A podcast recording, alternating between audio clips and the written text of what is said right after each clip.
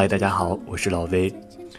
呃，那么我的大学是在西农，坐落在距离西安一小时的小镇杨凌。大家好，我是小鸟，毕业于江苏大学临床医学院。我是张翔，我毕业于南京的东南大学，在这里要强调一下。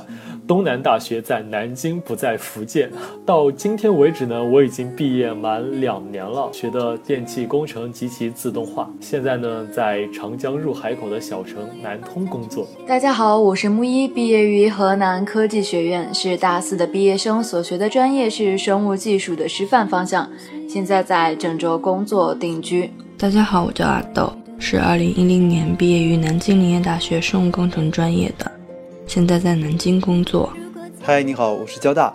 我大学呢是毕业自山东大学，是一个有很多很多的校区，而且散落在济南各个角落的大学。大学时我的专业是自动化，然后后来分方向是读了物流工程。然后呢，呃，好多人都开始问我这个专业到底是做什么的。其实我自己也说不太清楚啊。总之呢，不是那种只能去当快递员的专业。然后毕业以后呢，在北京读了研究生，现在呢回到我的老家，就是银川。我是于瑞豪，毕业于中国传媒大学，毕业至今已经有四年的时间了。大学时期学的专业是广播电视编导、文艺编导方向专业，现在生活在昆明。大家好，我是子墨，毕业于中原工学院，是二零一三级的毕业生。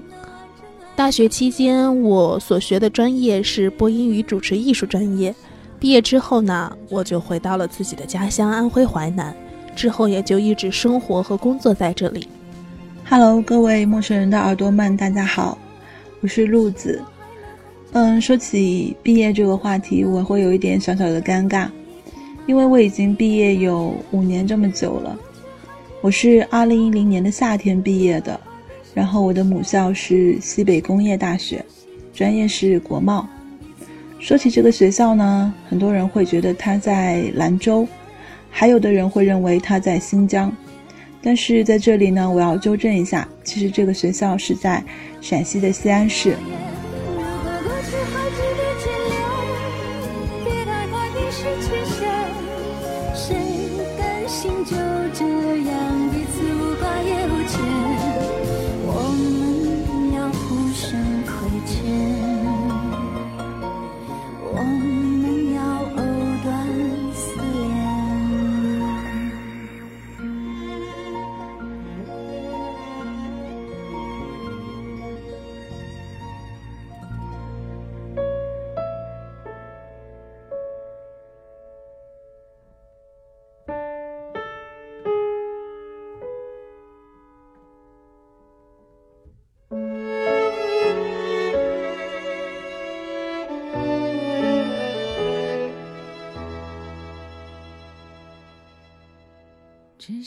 那么，呃，作为一个拿到博士学位都已经三年多的人，大学的毕业恍然已经是旧时记忆了。大学在我们每个人的心里，应该都是最无忧、最又怀有真挚情感的时光。不过，因为时间过去太久了，所以留下来的记忆都几乎没有那么那么的清晰了。如今已经离我毕业有两年的时间了。其实每当毕业季的时候，我都会翻看一下毕业的时候的一些照片，还有一些状态吧。这段时间因为是毕业季的关系，在朋友圈里面也看到了很多朋友或者说是学弟学妹在晒他们的毕业照，嗯，然后就打开了很久很久没有上的人人，嗯，可以说人人是。大部分大学生在学校的时候玩的一个社交软件，在那个时候会写下自己的心情，发一些自己的照片呐，包括每次期末的时候会转一些资料之类的。这两天我在翻看两年前毕业季的时候，我在人人的里面发了一条状态说。大学五年，我也毕业了。青春是一场狂欢，青春更是一种陪伴。我们相互陪伴着度过了属于我们的青春，而这一次是真的要说再见了。以后的路要学会一个人走，走得更加坚定和勇敢。结交了新朋友，也不要忘记旧友。毕竟，在最美好的年华里，我们曾经一起陪伴着老去，在笑和泪之中逐渐成熟。印象当中，大学对于我来说是一个非常非常重要的人生转折点，因为在这里，我既做了以前梦想过却没有机会去做的事情，也做了很多很多，或者说经历了吧。很多很多以前想都没有想过，但是却很感谢去经历的事情。要是前几年啊，说起大学啊，或者说起毕业这种话题呢，我觉得我会有好多好多的话，或者好多好多的这种特别，呃，新颖的故事、新奇的故事可以讲。但是毕业以后这几年经历，让我觉得把好多事情看淡，而且看清了很多。倒不是说可以证明我是一个特别冷漠或者不会怀旧的人。而是因为有的时候就是活得越久啊，在整个一个特别漫长的生命线上，有些时间段呢就显得特，显得不是那么特别。毕竟，呃，还是那句话嘛，没有什么过不去的坎。当下好多那种经历啊的美好或者难过，回过头再看的话，就显得有点微不足道。这么一说，说的好像我特别有哲理啊，而且年纪特别大。其实我还挺年轻的，我觉得。嗯，尽管这么说啊，然后大学对于我来说呢，还是一个挺重要的阶段，因为我觉得上大学之前，嗯，我其实可以算得上是一张白纸啊，因为以前可能除了学习，然后别的什么都可以不用去管，但是到了大学，你虽然没有这种学业上的压力，虽然看起来很轻松，但是又需要去思考很多，比如说关于将来、关于生活、关于你未来的工作呀、职业的这些问题。呃，最近刚好是毕业季，然后我的家呢又刚刚好在一个院校的附近，所以我经常出门的时候啊，就可以看到很多的应届毕业生穿着学士服，然后大家在一起在校门口拍照合影留念。每当这个时候呢，我就会想起五年前的自己。嗯，那个时候当然没有像现在。这么多的创意的这个毕业照，我看到还有的，呃，有的毕业生会穿着婚纱、穿着西服，呃，拍毕业照。我觉得，哎，那个时候实在是太落后了，根本就没有想出这么好的办法。然后就是，呃，所有的一切仅限于摆一些奇奇怪怪的 pose 而已。但是，但是现在看来，就是也是非常难得的照片。只是那夜晚，我深深的都留藏在心坎。长大以后，我只能奔跑，我多害怕黑暗中跌倒。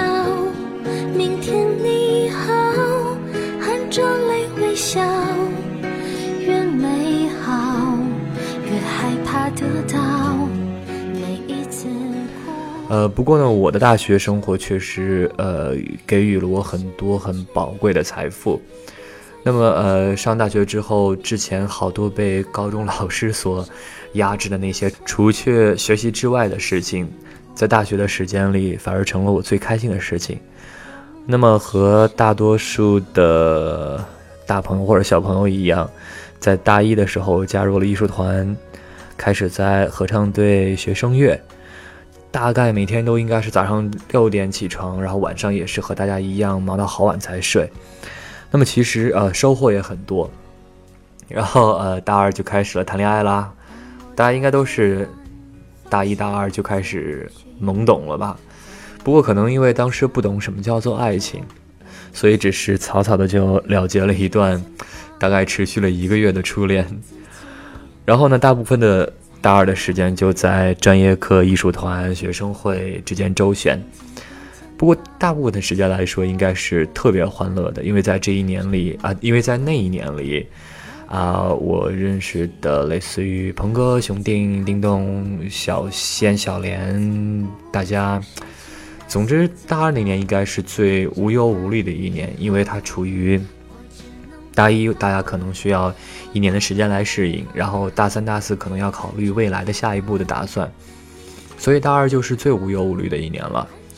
然后其实也可以从我后来的日记可以看出来，嗯，虽然 虽然之前我有做一期节目说日日记，我所有的日记，包括呃大学和高中的所有的日记，都在四年之前被我付诸一炬了，但是呃那些大二的欢乐的时光，其实在我现在看起来的话，也应该是最好的时光。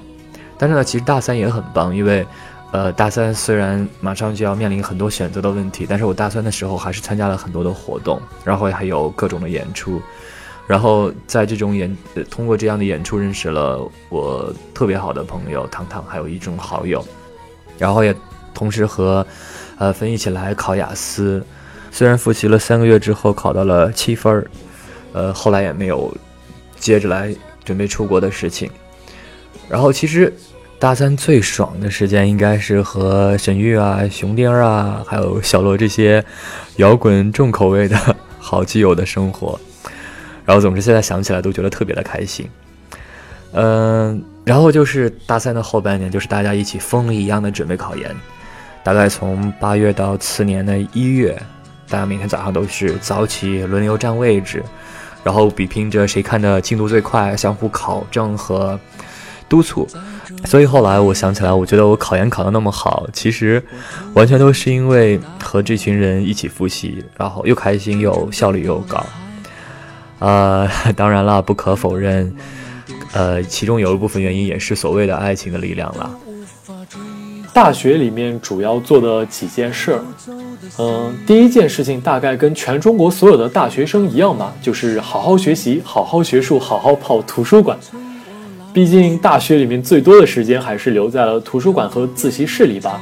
尽管当时觉得真的有点无聊，但是工作之后面对各种图纸游刃有余的时候，其实还蛮感激辅导员把我关在自习室里面，坐在那边好好看书的日子的。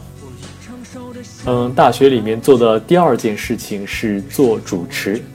呃，因为一些机缘巧合吧，在大学里面做了各式各样活动的主持人。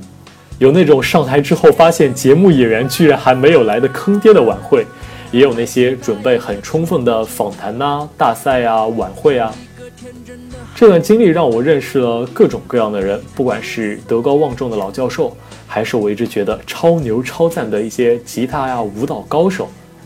当然，我也结识了一大批志同道合的热爱主持的朋友吧。我们一起创办了东南大学第一个主持人协会。现在他已经是东大的十佳社团了，这大概算是毕业之后想起来还是会觉得挺自豪的一件事儿吧。大学里面做的另外一件重要的事情就是加入了广播台，我在台里做的是体育节目，到现在还是特别特别的怀念当时每周五晚上坐在播音间里面等我们的导播给我一个 OK 的手势，然后提一口气说那句。Hello，问候各位走在路上的东大听友，这里是正在为您直播的体育乐翻天，我是你们好久不见的主播逼翔。当时我的搭档叫毛毛，是一个非常可爱的名字啊，当然他本人也是一个特别可爱、特别帅气的男生，跟我频率特别的对得上。我之所以说频率对得上，是因为我俩一起做的是对话节目，就是对一些比赛发表一些看法呀，还有一些评论。我们俩做节目之前，甚至都不需要先对一下词，只要开启一个话题，我们俩就能很自如的把这个话题给扩散了聊下去。所以说，我们当时一起做节目特别的省事儿。他是我到现在都是非常非常要好的一个朋友，而像他这样的朋友，我在广播台有好多个。广播台在我大学四年里面有着特别重要的意义吧。因为那个地方对我来说就真的像家一样。当然，大学里面做的最重要的事情就是在这四年里面认识的好基友、好兄弟们了。当然还有很多漂亮妹子，对不对？朋友才是一辈子的，朋友才是一辈子，朋友才是一辈子的重要的事情，说三遍。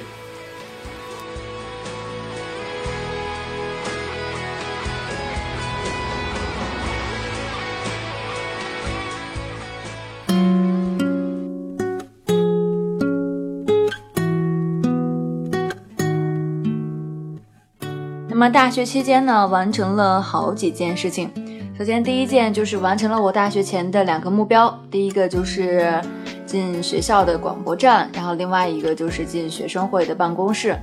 这两个目标呢，在我大一的上学期就已经实现了，但是后来的发展也是越来越好。然后在广播站，我学到了很多更为实用的一些东西，在办公室呢，也是基本的成了一个办公室的呃 office 达人吧，应该这样说。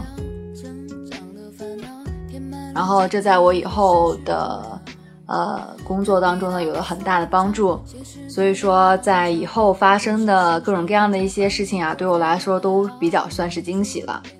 那么第二件呢，就是加入了陌生人广播。然后因为从小就特别喜欢播音，但是因为一些原因就没有办法去学这个专业，然后一直都是作为爱好来发展的。然后特别偶然的一次机会呢，就发现了陌生人电台。当时就抱着试试看的心理投了简历，啊，其实当时已经做好了被拒绝的准备了，但是俊妈居然同意了，然后所以当时真的是特别激动。然后加入陌生人呢，是我觉得我在大学期间做的最重要，然后也是最正确的一个决定。那么第三件就应该可以称得上是成长吧。我记得之前就听说过一句话，说成长不是越来越冷漠，而是对世界越来越温柔。年轻不懂事的时候呀，就特别容易对很多事情敏感或者是愤怒。然后我也是做过那么一段时间的愤青的，但是确实自己还是能感受得到的。然后自己慢慢的在变得越来越包容，很多事情也在学着去接受。然后大四我基本上都是在实习，所以这种感觉可能会更强烈一些吧。不过这些话如果要是被我的小伙伴听到，估计都要疯掉了。因为在他们面前，其实还是挺二的。大学里的话，对于我来说印象深刻的，就算做了三件事吧。一件事就是参加了多彩的社会活动，认识了很多很多志同道合的人。还有一件就是谈了一场所谓缠绵悱恻、轰轰烈烈，或者是爱恨会会的恋爱。然后就是和臭味相投的朋友们。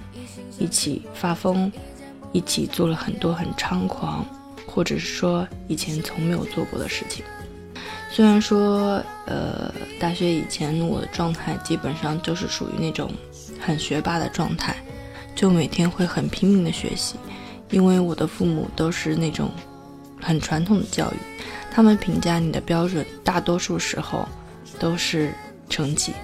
所以从小学开始，我就会非常非常努力的去学习，然后从初中到高中，基本上每天都是只睡三四个小时这样的状态。进了大学之后呢，我就想改变原来那种被学习压得非常没有活力的一种状态，所以我就参加了很多很多的社团活动，像刚进入大学的时候。学院的这种院委助理团啊，嗯，像我比较对文艺感兴趣，所以我也参加了学校的诗社，加上原来高中一直打篮球，也是学校女子篮球队的。再往后，嗯，参加了辩论演讲协会，因为我觉得其实我本身是一个不太擅长说话的人，所以我就想锻炼锻炼自己的口才。再往后，什么溜冰社啊。像什么台球社啊，都有一段时间去涉猎过，也学到了一些东西，可以说是比较丰富多彩吧。但是这些社团当中，因为刚开始进去嘛，就有点贪多，但是会嚼不烂的感觉，所以到了大二的时候，基本上所有的社团只剩下我认为比较好的。哦，刚刚漏说了一个，其实我是学校艺术团的。而且我是声乐部的，因为我特别喜欢唱歌，所以到了大二以后，我所剩下的一些社团算是我精选出来的吧。嗯，一个是学校声乐队的，还有一个辩论演讲协会，剩下一个就是院委助理团的。所以说，社团活动对于我的改变是让我的生活从单一的以学习为主，单一的去摄取知识。转变到了一种主动的去接触社会，主动的去吸收社会当中，呃，能够让你本身从内而外散发出魅力的一些东西。这个对于我来说，一直到现在，甚至对于我以后的人生都是非常非常重要的。我大学呃没做过什么轰轰烈烈的事情，每天的日常呢就是 熬夜看电影或者上网，然后第二天一早到课堂上发呆。我从来不逃课，但是基本上每节课都迟到。嗯，其实啊，刚开始我也是挺想好好学习的，但是那个时候，呃，就是大家都知道啊，山东学霸特别多，然后我们当时很多课又都是那种大课嘛，都是那种公共课，像微积分呀、大学物理什么的，呃，全是那种大教室，然后里面黑压压一片人在上课，呃，所以我觉得，呃，我就发现啊，无论我起得多早，永远都是坐在后面那几排，根本看不太清我们那个那些老师在那个黑板上写的那么一行行那些题目。所以，呃，这样几次之后我就 放弃了。大学期间基本靠自学，每每学期到那个期末的时候，就疯狂的看书啊，做题，啊，所以成绩也不是特别好。加上对专业本身兴趣不大，后来大四的时候呢，就想着，反正如果再考本专业，呃，基本上也是从零开始，那不如换一个自己喜欢的专业，然后呢，就去读了心理学。大学期间主要做的事情，如果要说贯穿于我整个大学生活的话，那我主要也就做了两件事情，呃，一件就是加入了学生会，还有一件呢就是加入了陌生人广播。进入学生会是大一就开始做的事情了吧？那个时候，啊，我还是一个懵懵懂懂的小女孩，对很多事情呢还。不是很明白，在学生会的那三年里呢，我觉得我对自己是有了更加全面的认识吧，啊，而且对我的性格也有了很多的改变。在上大学之前呢，我的性格并不是很开朗，而且对别人和对事情，呃，有时候是有一些小小的偏激的。按照那时候的话说，在上大学之前，我应该算是一个小愤青吧。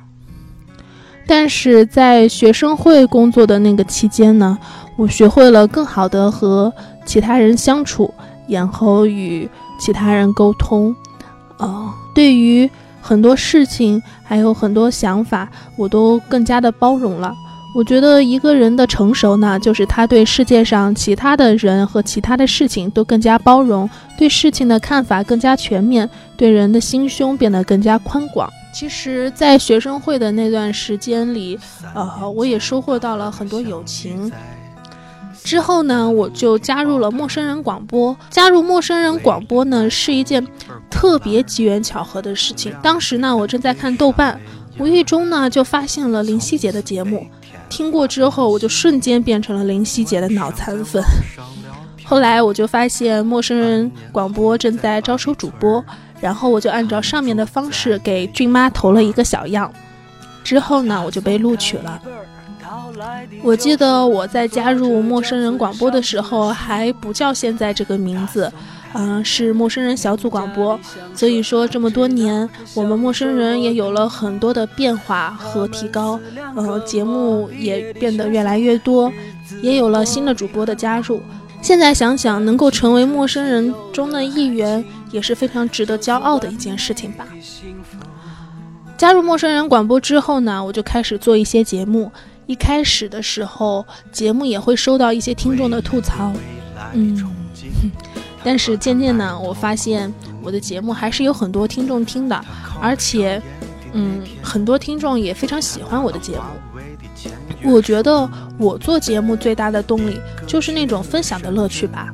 听到喜欢的音乐呢，我就想分享给你们听；然后看到喜欢的文章呢，我就很想和更多人一起分享。虽然毕业之后因为很多个人的原因呢，我也很久没有做节目了。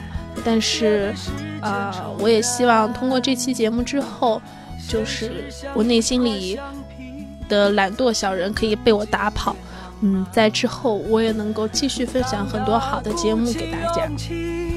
说出分手的那天，他也只是对着电话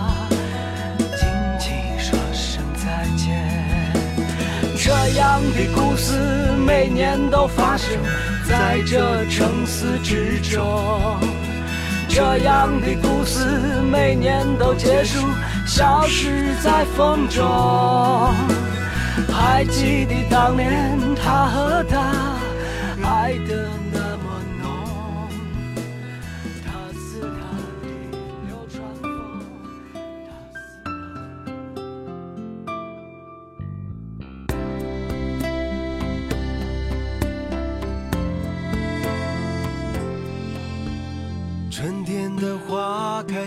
的风，以及冬天的记得呃，大学毕业那天，一众好友，大概应该有十几个人，特别特别好的朋友，大家一起去车站送我。然后到现在我还有那张经常看那张送别的照片。我当时进入车站的时候呢，其实还是似乎蛮轻松的。然后我就在车上收到了小莲给我的信息，说我走了之后，沈玉一个大男人在车站红了眼眶。然后我还记得一个月以后，我呃回到西安，然后又从西安到北京之前，然后临送我的时候，在车站里边嚎啕大哭。嗯，总之那些呃欢乐呀、哭泣呀，还有那些大学时光啊，后来就在这样的车站开始啊、结束呀，然后接着继续啊，然后又结束啊，又开始啊，这样循环往复。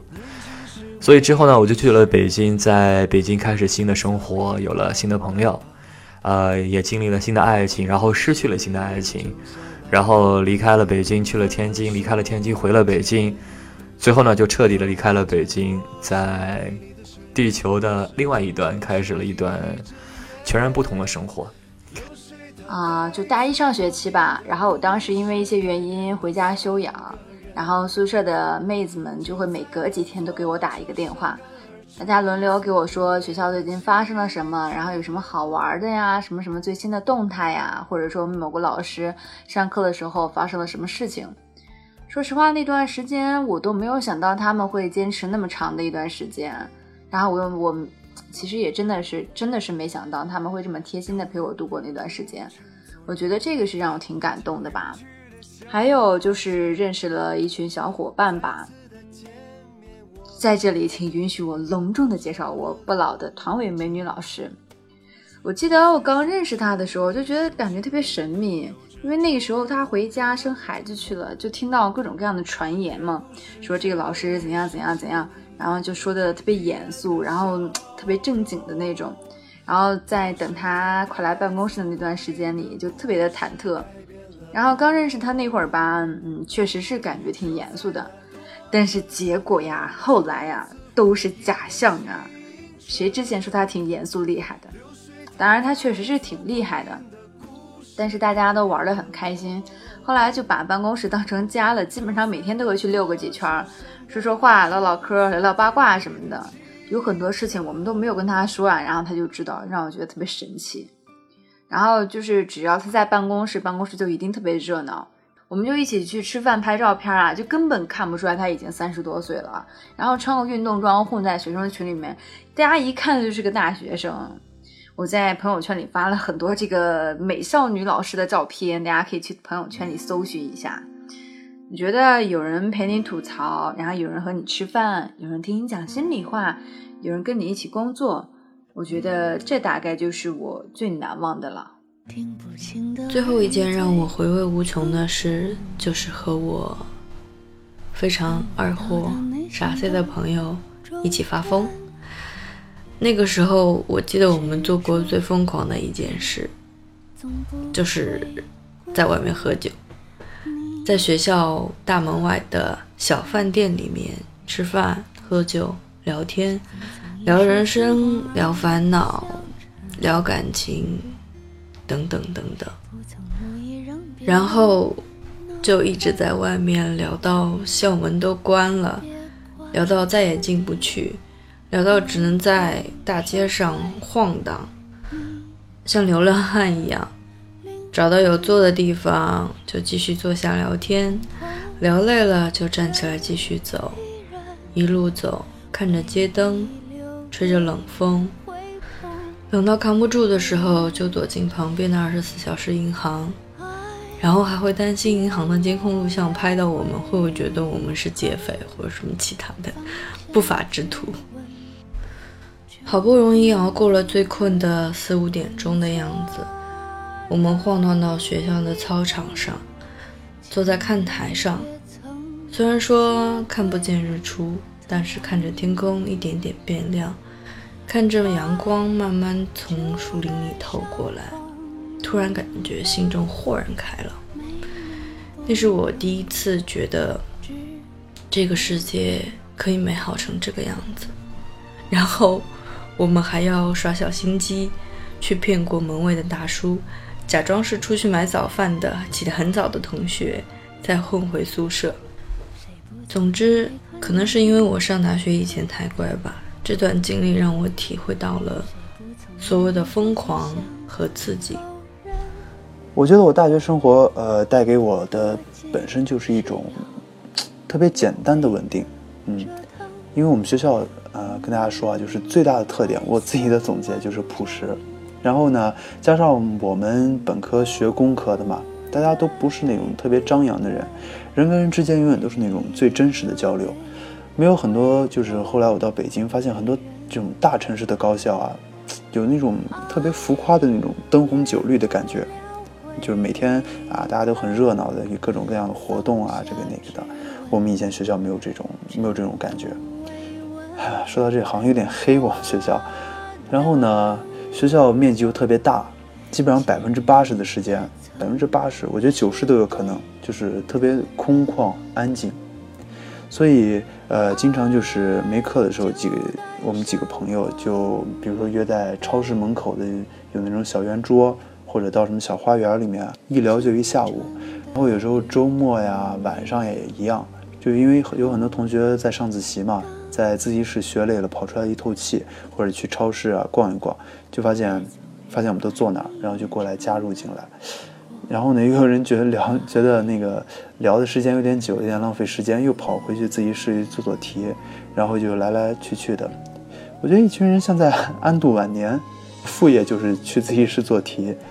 呃，虽然，嗯，我觉得啊，这不是一个人在大学这个年龄应该有的状态，但是现在回想起来，这种时光，我觉得真的是不会再有了。嗯，毕业之后这几年啊，大家也是就是在不同的这个城市做不同的工作，我们还会就是经常会见面，在不同的场合有不同的机会，然后甚至就是专门挑一个假期，大家从不同的城市到一个地方去见见面、聊聊天儿。嗯，基本上聊的都是现在比较操蛋的生活工作吧，大学里面那种回忆。也会一起一起聊一聊，嗯，然后现在有的朋友还在读博士，有的人呢，孩子基本上都会打酱油了。有时候想一想啊，大家曾经都在同一个饭桌上吃过饭，现在呢就天涯各一方，在不同的领域里有自己各自的生活，其实也是一种挺奇妙的事情啊。嗯，感觉就是这种生活的安排，嗯，挺奇妙的。说起毕业。嗯，毕业那个夏天啊，我觉得我我包括我周围很多朋友，嗯的状态就是天天赶局，不断的送这个送那个送来送去，感觉每一面呢都是最后一面。后来就发现，哎呀，送了一送送过一次了，哎，怎么第二次在饭桌上又见到你了，或者第二次去那 KTV 又看到你了，就是这种状态。我记得有一段时间特别忙碌，大早上的去跳蚤市场摆摊，下午呢又去 KTV。吹空调主要是也唱歌，然后晚上那段时间不是世界杯嘛，好多朋友就一起去广场看世界杯。心情好的时候呢，就去桌游店玩三国杀，玩一晚上甚至通宵。好像三国杀就是那个时候挺流行的，基本上人人都会，或者人人不会的也都也都在学。啊，现在回想起来呢，觉得耳边就是永远都是那种吵吵闹闹、嘻嘻哈哈。济南的那种大街小巷的感觉，就现在还在眼前。然后呢，还有就是天气特别湿热、闷热，脑门上永远擦不完的汗。嗯，我记得毕业的时候，我们四个进行了一场毕业旅行，然后我们去的是厦门，整个过程还是非常的愉快的。而且我觉得，是我旅行所有的旅行中特别值得纪念的一次。嗯，当时我们四个女生真的是有些神经大条吧，就是在机场分开的时候都没有什么样的呃伤感和离别的情绪在，反而是到了家以后，坐在电脑前的时候，才真正感觉到啊，我们是分开了，我们是毕业了，然后以后真的很难相见。然后每个人在电脑前哭的都跟失恋了一样啊。想想我们四个的反射弧，还真是不是一般的长。因为大学期间我没有谈过恋爱。嗯，说起毕业的话，也就是二零一零年那一年，我觉得应该说是零九到一零年，我觉得我过得非常的不容易。呃，怎么说呢？因为大三的时候，大家就开始计划未来的方向，然后我周边的所有的好朋友基本上都是准备考研，所以我也就没有什么想法的，就选择了考研。呃，因为我本科的专业是国贸，然后大家也知道是以这个数学，就是以所有的一切都是以数学为基础的，但是我的数学又非常的不好，应该说是烂吧。所以呢，我的本科专业学的不怎么样，然呃再加上我非常的喜欢逃课，但是现在想想我也不知道我逃课去干嘛了。也是蛮浪费大学的美好的学习时间的，呃，然后所以嗯，回过头来就说我的本科专业学的也并不是很好，嗯，所以呢，当时在选择考研的方向的时候，我就觉得那就选一个自己喜欢的专业吧，所以我就选择了新闻，然后呃，当时报考的是暨大暨南大学，广州的那个暨南大学的。新闻系，嗯，可以说在华南地区也是非常好的一个专业，响当当的名牌。我记得暨大当年出的考试的书目是十三本书，一门心思的扎在自习室里，然后下午的时候呢，呃，睡觉，躺在呃，就是躺在自己的手上睡觉，趴在桌上睡觉，应该这样讲。然后醒来是不是不是睡醒的，是因为手抽筋醒的。其实想起来非常不容易。还有冬天的时候，西安也是会下大雪的。我记得有一次是，呃，下了很大很大的雪，然后我从我十一点跟跟朋友从从自习室出来的时候，就踩，嗯，外面已经没有什么人了，然后踩在雪上咯吱咯吱响。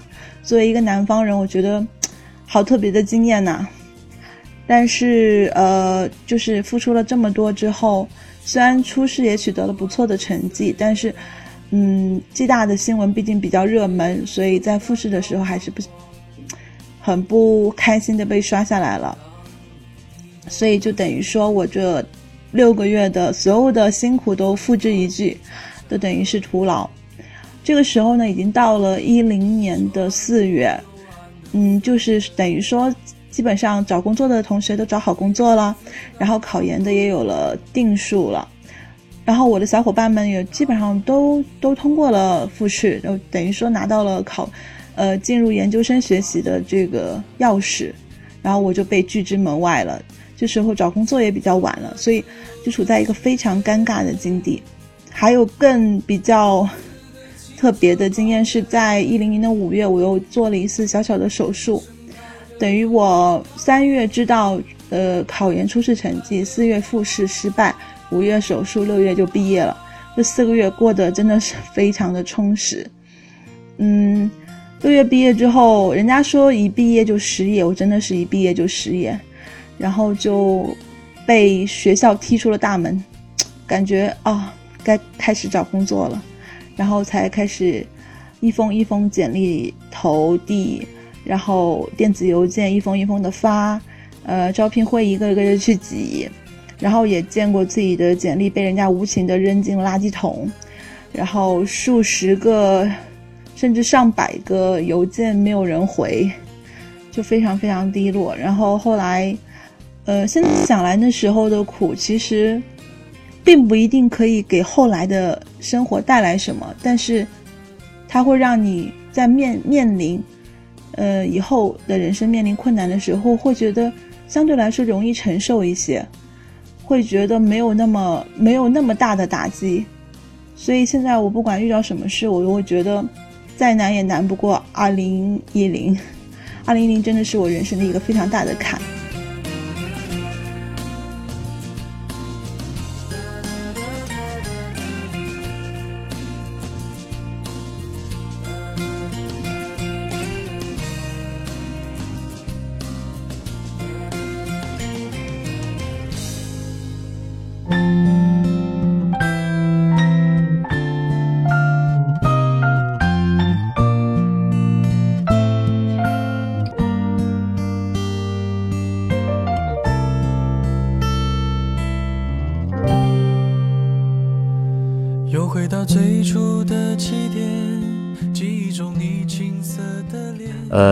考研期间其实经历了人生中最荒谬但最纯真的一段柏拉图式的爱情。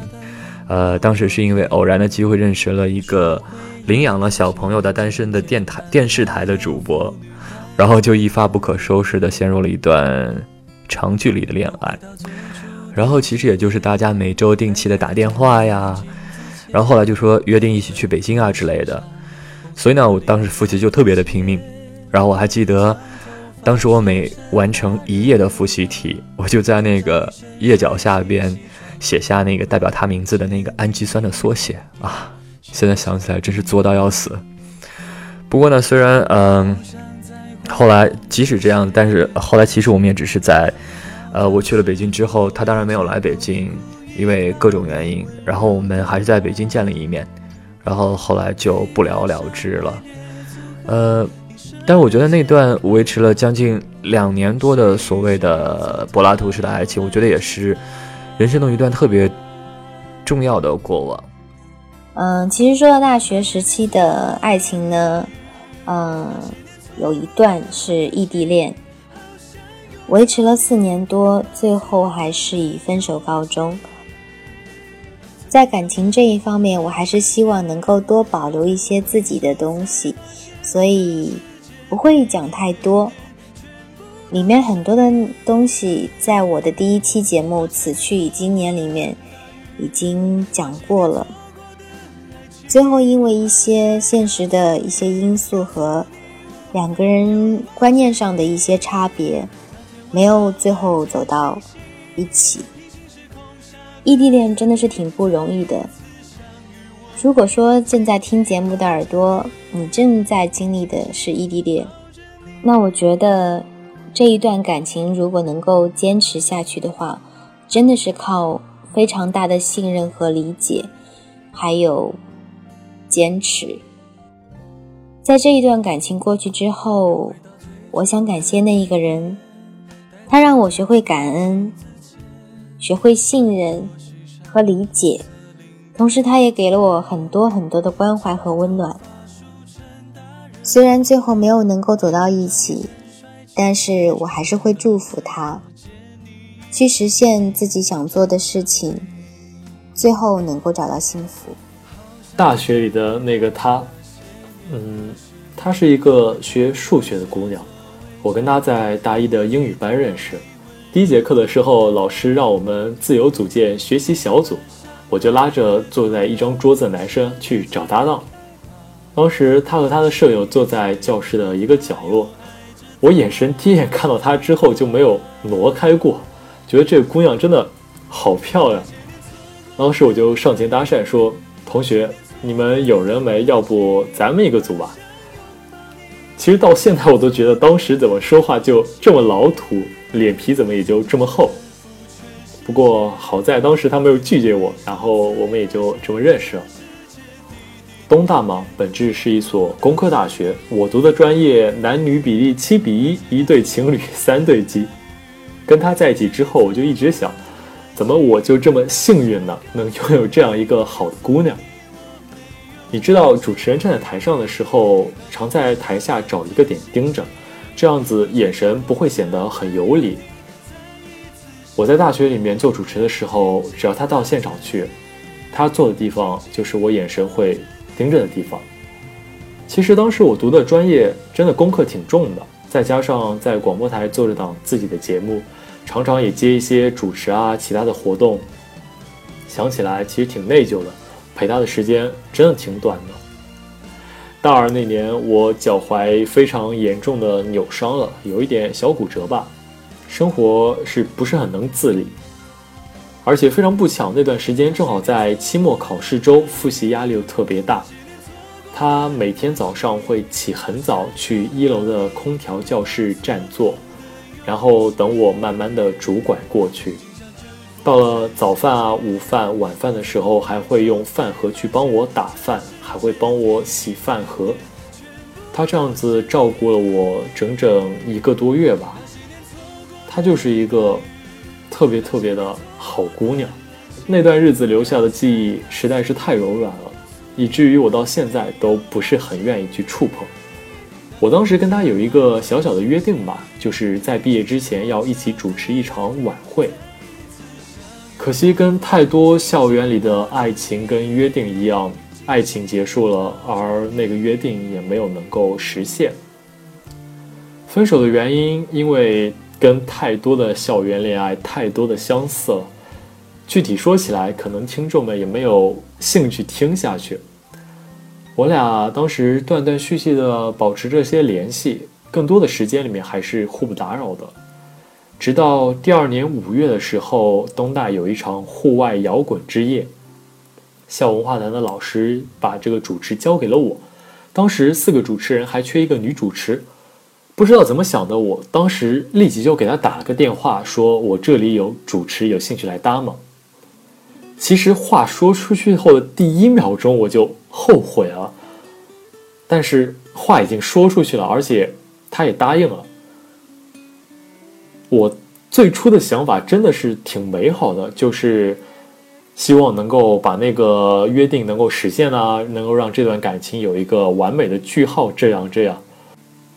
可是事与愿违的是，那场晚会大概是我在东大主持过的最磕绊、最别扭的一场主持了，因为两个人真的单独相处的时候特别尴尬，我俩。就非常有默契的，恰到好处的避开了所有需要单独相处的时间，而且没有多说一句必要以外的话。然后我们就毕业了。毕业之前的时候，我当时特别想喊他出来一起吃顿饭，然后好好告别一下。不过后来我还是打消了这个念头，因为种种的原因吧。我当时觉得，其实不见更好。就让时间慢慢的把我跟他的事情就这么淡开了，这样子或许对两个人都好吧。嗯，大学的爱情啊，谈过一段，然后毕业季分手季嘛，他毕业我们就分开了。这段感情是怎么开始的？其实我有做过节目，叫《路遥远一起走》，然后里面的内容基本上就是我们俩的故事。然后几句话概括一下吧，就是我们都是郑州的嘛，他是学长，然后他负责演讲比赛的跟进，就在聊天的过程中就发现是同一个小学的，大家都知道老乡见老乡，两眼泪汪汪嘛，就瞬间拉近了距离。然后后来就合作商量一起编一个舞台剧什么的，他负责剧本啊什么的，然后我负责演员这一块儿。那么在准备的过程当中呢，我就因为一些原因住院，然后回家休息了。然后就是他每天都会短信跟我说那个舞台剧进行到什么程度啦，他今天遇到什么问题。然后后来还在我们学校的贴吧里面建了一个祝福楼，就是每天都会把那个最新的动态发上去。然后等我回学校的时候，两个人就在一起了。嗯，其实还是挺戏剧化的。后来我们两个都在聊天当中说，就是说，如果说没有我回家休息那段时间，估计我们两个也可能不会在一起。那么怎么说呢？其实到现在为止吧，我也没有想明白自己为什么会喜欢他。我真的说不上来自己到底喜欢他什么。他跟我的理想型其实相差还是挺多的。也是那天让我想明白一些事情，就是我之前一直以为他已经走出来我的生活了。但其实他没有，只是悄无声息的就潜伏在血液里了，然后时不时的就流动的快一些，让我明白哦，他还在这里，他对我的影响还在。这种感觉怎么说呢？其实真的不是挺好的。嗯，分开以后呢，我断了我们所有的联系方式。然后虽然家住的比较近，但是却再也没有遇到过。然后我从来都不期待路过街角咖啡店的时候遇到他。我真我对他真的就是属于基本上没有办法的那种。就比如说我们两个人生气啊、吵架啊什么之类的。我见到他的那一个瞬间，我就特别想原谅他，我也不知道这是为什么，就真的是拿他没有辙的那种。然后刚分开那会儿，其实也是挺纠结的。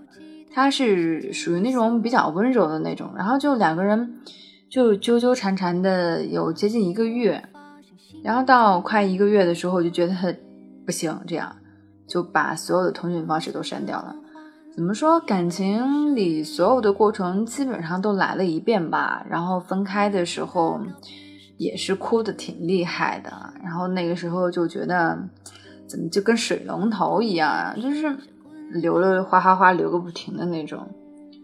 然后从真正分开，然后到现在大概有一年多的时间吧，然后就再也没有掉过眼泪。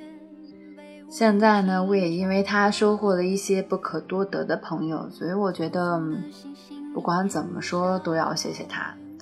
然后也不是没有遗憾，但是如果两个人的方向是完全不一样的，那真的不如就相忘于江湖。我不会找他，然后他也不会找我，我觉得挺好的。然后我就。真的不是特别能理解那种，就是分手之后还继续做朋友的那种，还会关心他的生活。我真的做不到，我怕我会忍不住会再去想对他好啊，或者是怎么样的，然后这对我们两个的生活都会造成很大的影响。所以，嗯，就这样吧。然后祝他以后越来越好吧，然后也祝我自己越来越好。可谓是刻骨铭心的恋爱吧，这个对于我的整个人生也是有非常非常大的影响的。它甚至影响到我现在对于感情的一些观念，当然不是消极的，是积极的、宽容的，然后更阳光的。这场感情的起始呢，是大学刚入学，是一见钟情吧。总的给我来说，那个人是非常非常阳光开朗，然后很温暖的一个人。他很会关心别人，会主动的去体谅你的一些感觉和感受，包括我现在也会去体谅别人的感觉和感受，都是因为他，是他教会我这些东西。那个时候真的就像电影里拍的一样，坐前后位，就在午后的阳光下。他在阳光里面，我在阳光的背面，看着他满身都披着阳光，温暖，然后甚至有的时候觉得是金光灿灿的。那个时候，因为本身我很，其实性格上是很内敛，而且很容易羞涩的，所以很长很长一段的时间，我只是坐在后面看着。但是那样就觉得非常非常的幸福和快乐，直到半年以后吧。嗯，我有一个朋友告诉我说，他其实是在家乡是有一个青梅竹马的，而且两个人现在应该还处在恋人的关系，经常会有联系。那个时候我特别伤心，自己就把自己逼入了一个很黑暗的阶段，我甚至那个时候想到了轻生。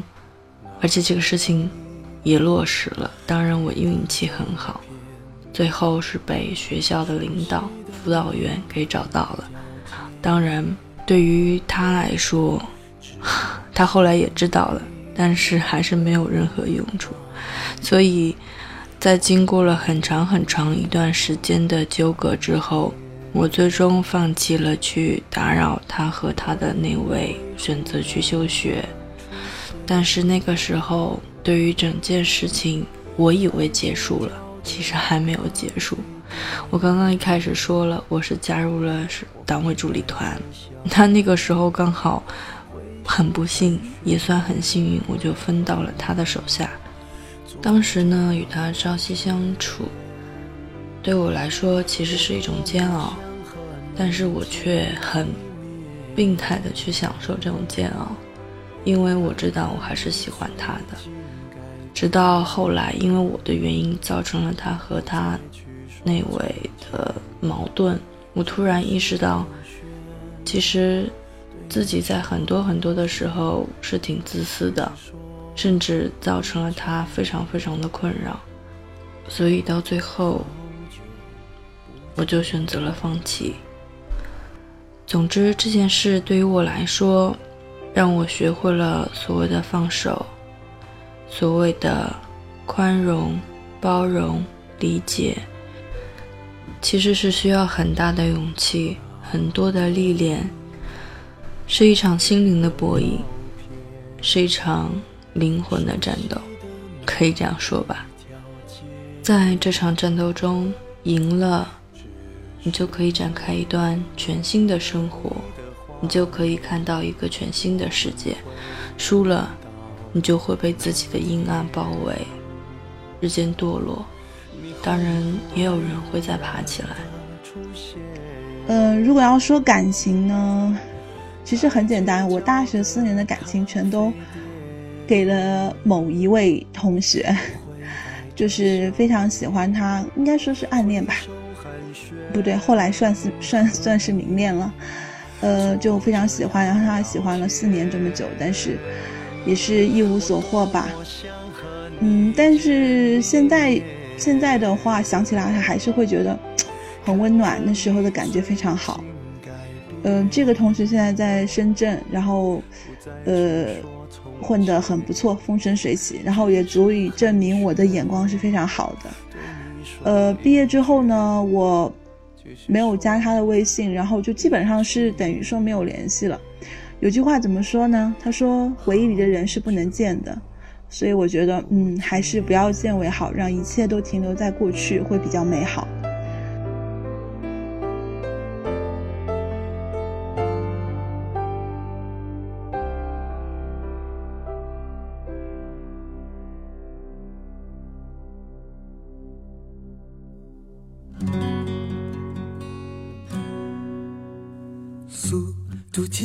美，心情是自由自在，希望终点是爱琴海，全力奔跑，梦在彼岸。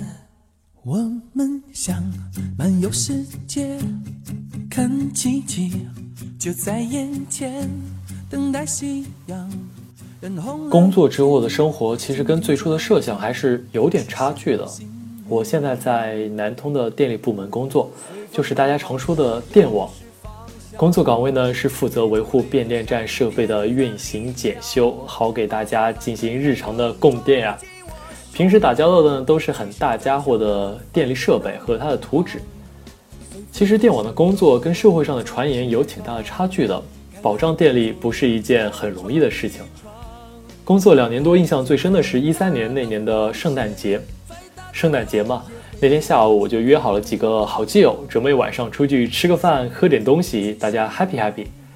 快下班的时候，就接到了领导的电话，我们一个负责维护的变电站在检修过程中呢，查出了故障，需要去设备厂家取备用零件去现场更换。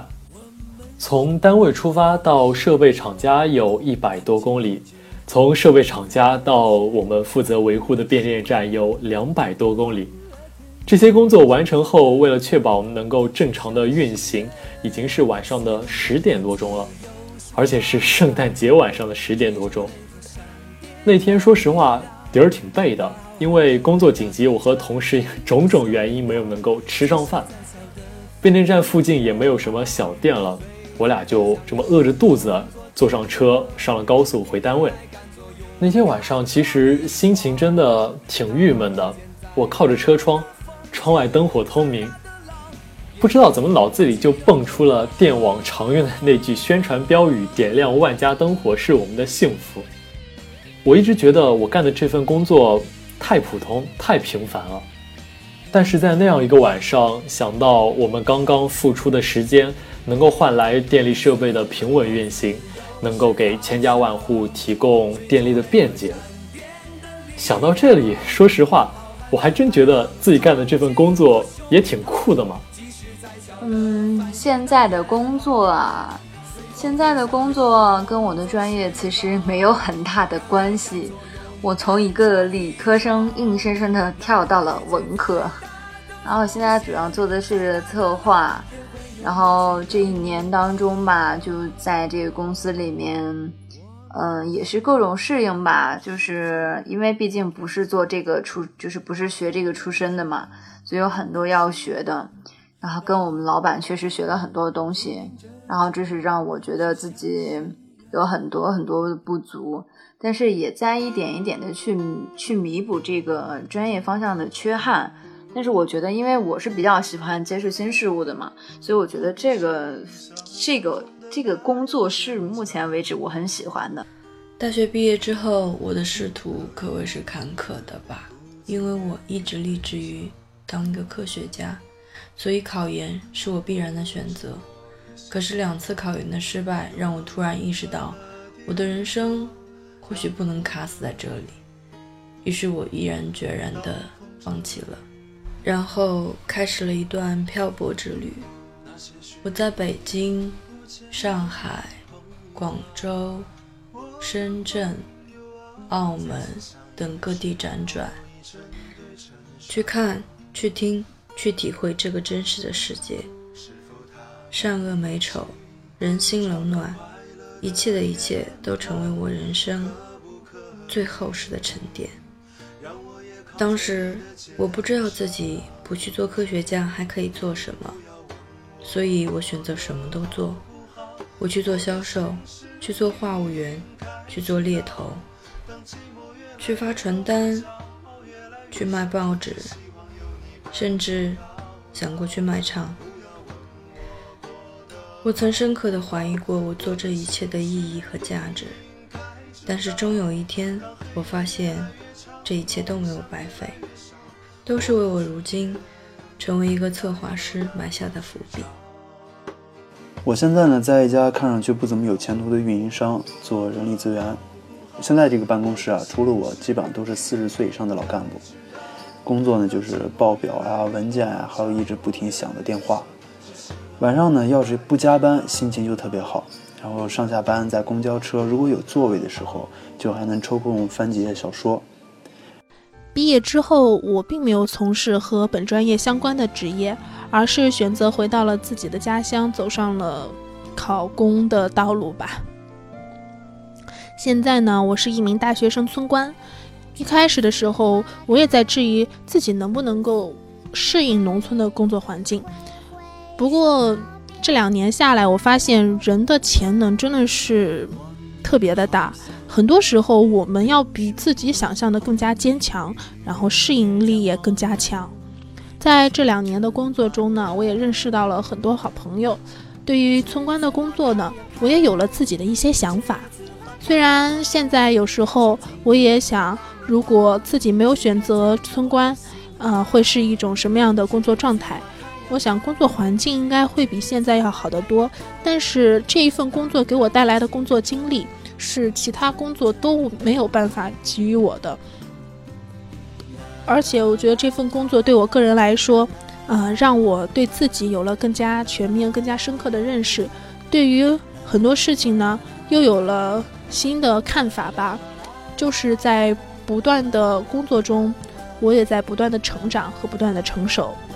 现在呢，我是在家乡江西的一个小城里面，然后呃，做着公务员的工作。但是其实也并不是像大家想的那样，公务员就是一杯茶，然后看报纸。现在的公务员其实，嗯，一方面是面临社会的一种质疑的眼光，再一方面，其实他的晋升也是很困难的，然后工资也福利也不是想想大家想象的那么好，所以其实，呃，就是他地位高，但是其实工作也还是挺辛苦的，所以我也希望。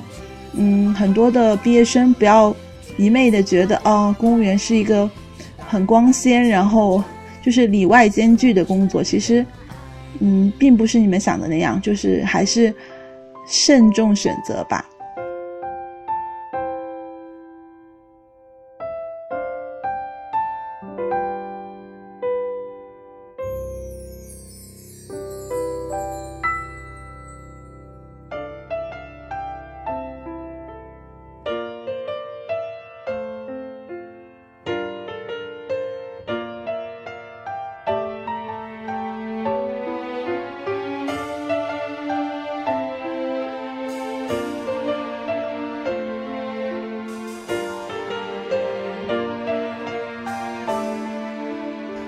最后呢，希望大家不管是继续学业还是步入职场，呃，希望大家一定要坚持做自己，并且呢，要不断的寻找自己的内心所向。啊，我是老魏。最后呢，要祝大家毕业快乐，做好道别，准备迎接新的生活吧，拜拜。在节目的最后呢，作为已经毕业两年的一份子，我想对各位耳朵说的是“珍惜”两个字吧。站在毕业的关口，其实真的不需要去悲伤，因为你的人生就要开始一段非常特别的旅程了。你可以单枪匹马开始一段创业的旅程。你可以朝九晚五过自己喜欢的节奏，你也可以为自己喜欢的姑娘打拼一个温馨的家。你真的可以选择去做那个你喜欢的自己啊。至于即将到来的分别，我相信啊，只要有缘有份，等我们都是更加出色的人的时候，也许某一天我们会在这个世界的某个角落重逢的。到时候，青山不改。绿水长流，我就觉得我们以后在离开校园之后，会越来就是成长的特别快，而且学生时代的那种单纯可能就会很不容易回来。那么在学生的时候就考虑学生做的事情，才二十多岁，那就那就去尽情的去享受青春吧，然后该玩的玩，然后该去探索的去探索，该体验的去体验。然后不要等到以后工作的时候，再就是去遗憾。所以最后，我想送给即将毕业的各位一句话：永远不要怀疑命运为你所指引的方向。只要你跟随自己的心，你终会看到自己的未来，并因此绚烂。所以就把这句话送给即将大学毕业的听众朋友吧。人生道路这么漫长，无所谓珍惜哪里不珍惜哪里。你永远记得曾经有过最好的生活跟最好的朋友，永远要记得大学留给你的是最好的回忆。我觉得这样就够了。作为一名毕业四年的学长，我特别想在此跟各位师弟师妹们说的是：你们现在的年华，真的是生命当中最美的一段日子。真的特别希望你们要珍惜春光，然后好好享受属于你们最美丽的青春。祝你们都好，加油！毕业对于大学生们来说是特别疯狂又伤感的时刻吧。毕业之后的这两年呢，我每次想到我的大学生活，都会觉得幸福满满的。嗯，所以我也希望即将毕业的你们可以带着那份幸福感走入到人生的下一个阶段，不管是工作还是选择继续学习，都要听从于自己的内心。当你不知道自己想要什么的时候，你也要明确的知道自己不想要什么。人呢，总是在不同的环境和事件中成长起来的。希望你们在以后的生活中可以不畏艰险。最后，祝大家。毕业快乐！如果说我要给今年现在正在毕业的你们一些什么建议的话，我觉得就是选择适合自己的路吧。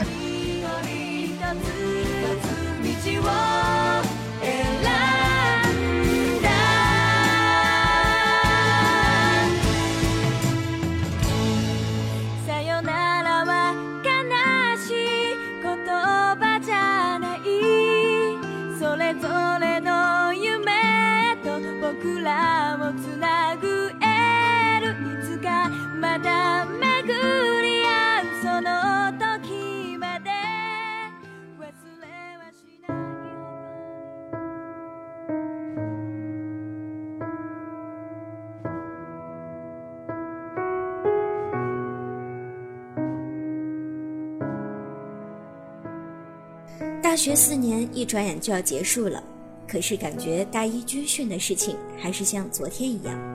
和大多数的大四狗一样，大四这一年我一直处于实习、找工作、忙毕业作品、论文之类的事情。可能也是因为太忙，所以总觉得这一年结束的很快，也是会觉得大学生活就这么仓促的结束了，还是会觉得很可惜。前两天听到《放心去飞》这首歌，歌词里说：“终于还是走到这一天，要奔向各自的世界，没人能取代记忆中的你和那段青春岁月。”我们四年前因为一张录取通知书，带着梦想从五湖四海来到同一所学校，甚至被分到同一间寝室。时间过得太快，现在。我们又要因为一张毕业证去向四面八方。我们把最好的青春留在了这所大学里。我们带着梦想来，今后也许会带着梦想离开，也可能会把梦想连同一些记忆，永远的留在这里。毕业季总是充满着伤感。我们从小期盼的暑假，在这一年里，变成了我们抗拒的最后的暑假。九月来临的时候，我们不会再有开学，没有了考试，不用上课，你熟悉的寝室和你的床铺都会有新的主人。我们在毕业的时候会放肆的狂欢，会笑，会哭，会说舍不得，会约定我们今后一定要聚在一起。可是你的心里或多或少都会明白，这一次的分别，有些人。可能再也不会相见。有人问：大学这四年里有后悔的事情吗？我会回答：还是有的。很多时候还是希望有台时光机，能够让时间倒流，重新来过，让遗憾不在。我们曾经说，在毕业之前要做很多的事，比如我们曾说把食堂的每一个窗口都去吃一遍，可是都没有来得及实现。时间是贼，这话一点都没错。这四年里，他可能偷走了你的坚持，带走了你的梦想和来到这里的初衷，也即将带走你在这所大学里，你的学生时代的最后的时光。还是不太能接受毕业这件事情，也比较抗拒“毕业生”这三个字。大学里面，遗憾不少。祝我，也祝你，毕业快乐。记忆中的你和那段青春岁月。